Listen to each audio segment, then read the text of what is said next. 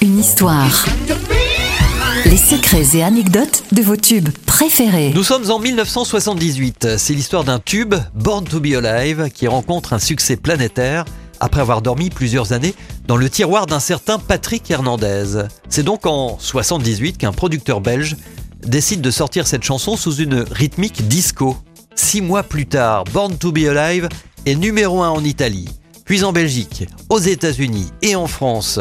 Au final, le titre se vend à 27 millions d'exemplaires dans le monde et Born to be Alive rapporte encore entre 800 et 1500 euros quotidiennement à son interprète.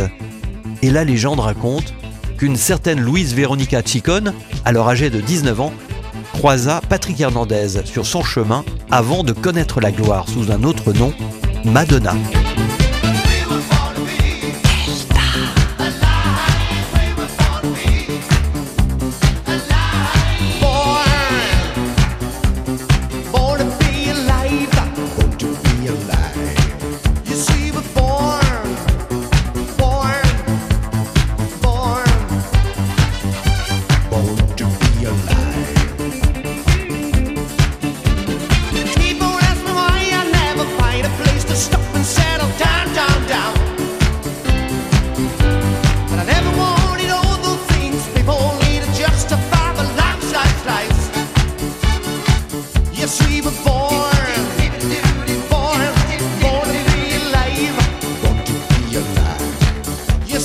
for.